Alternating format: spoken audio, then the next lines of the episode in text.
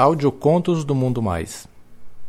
Para mais contos, acesse www.mundomais.com.br.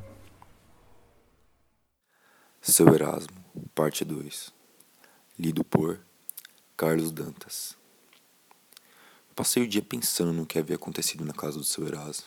Eu era só um garoto que horas atrás não sabia nem o que era sexo direito. Em apenas uma tarde, um homem que eu nem conhecia direito tinha enfiado dedos em mim e principalmente tinha comido a minha bunda. Não que eu não tivesse gostado, eu gostei muito, principalmente porque não doeu tanto. O pau dele não era tão grosso e tinha só uns 14 centímetros, então eu senti bem mais prazer do que dor. É que eu não sabia sequer que a gente podia enfiar alguma coisa na bunda. Eu era muito inocente nesses assuntos. É, logo no dia seguinte, depois que eu saí da escola, eu passei na frente da casa do alfaiate e estava fechada. Quando eu já me distanciava, eu ouvi um: Ei menino, Vem cá, sua roupa tá pronta. Eu olhei e vi o velho na janela, me olhando, meio sorrindo e me chamando. Quando eu cheguei, a porta já estava se abrindo, ele deixou eu entrar e começou a me interrogar. Ô moleque, você contou pra sua mãe? Não, não, não contei. Nem pra ninguém? Não, não contei. Mas aí, você gostou do que eu fiz com você? Eu não sei. Falei meio encabulado. Como não sei? Não gostou? Não gostou do meu pau? Eu fiquei calado. Ele segurou meu braço com muita força e me jogou no sofá onde ficavam os restos de tecido e mandou tirar a roupa.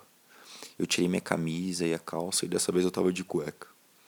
O seu Erasmo se aproximou, ele baixou minha cueca e alisou minha bunda. Ele me dominava. Eu não sabia porque eu estava obedecendo, eu ficava meio hipnotizado com o que ele fazia. Seu Erasmo me deitou no sofá velho, de bruços, massageou minhas costas, pernas, e depois, com calma, ele abriu a minha bunda. Nossa, que cozinho lindo, eu ouvi ele dizer enquanto ele começou a lamber o meu rego. Mas quando ele encostou a língua quente e úmida no meu cu, eu comecei a tremer que nem um louco. Ele passava a língua de baixo para cima do meu rabo, ele esfregava aquela barba rala, ele enfiava a língua bem fundo, mas bem fundo mesmo. Aquelas carícias me alucinavam. E em poucos momentos eu estava empinando a bunda para que ele metesse a língua até onde ele quisesse. Depois de me excitar bastante, o seu Erasmo ficou de pé e falou: Chupa meu pau aí, moleque.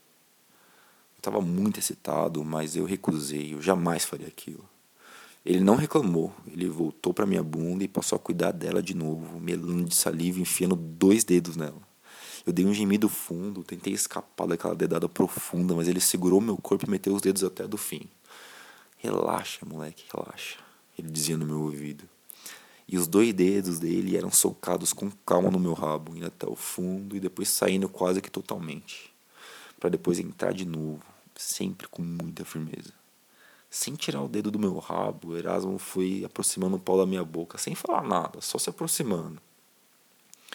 Os dedos continuavam, a brincadeira na minha bunda, meu prazer estava concentrado ali. Eu sentia os movimentos que ele fazia e nem percebi quando seu pau encostou em meus lábios. Eu fechei a minha boquinha, fiquei com muito nojo. A rola dele tinha um cheiro muito forte, estava com a cabeça toda melecada. Eu não queria decepcionar meu alfaiate. Eu não falei nada, mas continuei com a boca fechada. Ele pareceu não se importar. Ele pressionava ela contra a minha boca enquanto continuava me dedando e começou a passar ela por todo o meu rosto, nariz, bochechas. Nada escapou de levar uma esfregada do seu Erasmo. Depois de um tempo fazendo isso, o cheiro dele foi impregnado no meu nariz e o nojo que eu estava sentindo foi sendo tomado por um tesão cada vez maior e ele esfregava a rola nos meus lábios e cada vez que ele fazia isso eu abria um pouquinho eles até que eu não resisti e abri a boca e ele entrou. Ele metia com cuidado, primeiro só a cabeça. Sente o gosto dela, sente, ele dizia. E eu sentia o gosto do seu pau. Depois eu deixava o pau entrar mais, molhava com saliva e ele gemia. Ah. Eu gostava muito quando ele gemia. Eu sentia que ele também estava gostando, eu me sentia realizado. Depois que eu chupei bastante, o seu Erasmo me colocou no braço do sofá, de costas para ele, cuspiu na mão e melecou a minha bunda. Eu respirei fundo. Eu já estava imaginando que eu ia sentir o seu pau. Moleque, tá na hora de você levar rola igual gente grande. O seu Erasmo não teve dó. Ele enfiou tudo de uma vez. Ai, ai, ai, ai, não, não, tira, tá doendo. Eu gemi, eu tentei escapar, mas o pau dele se, se alojou em mim. seu Erasmo me segurou pelos quadris e falou no meu ouvido: calma, meu anjinho, aguenta firme a rola do seu alfaiate, aguenta firme porque já vai passar a dor. Ele começou a socar lentamente no meu rabo. A dor aos poucos foi passando e o prazer começou a percorrer cada vez mais o meu corpo. Eu respirava fundo e já empinava minha bunda para receber o seu pau totalmente. Dessa vez ele ficou mais tempo dentro de mim, me fudendo com muita firmeza, me arrancando gemidos. Quando dei por mim, eu comecei a gozar em cima do sofá. Seu Erasmo percebeu isso e ele enfiou mais fundo ainda, passando a socar o seu pau com muita força no meu cu.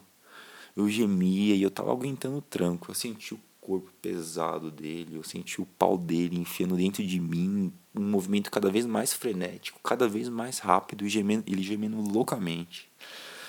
Ah! Ah, eu vou encher o seu rabo de porra, moleque do caralho. Ah, toma, toma, ah! Eu senti o seu pênis inchar.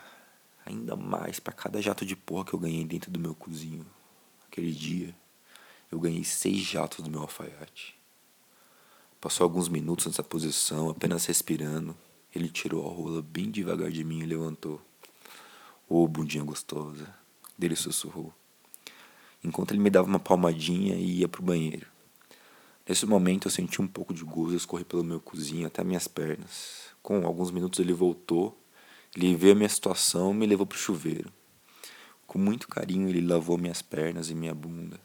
Depois ele me abraçou muito forte e ficamos parados, sem falar nada, só sentindo água quente nos lavando. Já vestidos, ele entregou as roupas que minha mãe havia encomendado e perguntou novamente se eu voltaria. Eu falei, talvez. E se eu tenho um sorrisinho? O velho sorriu de volta e falou que ia me esperar.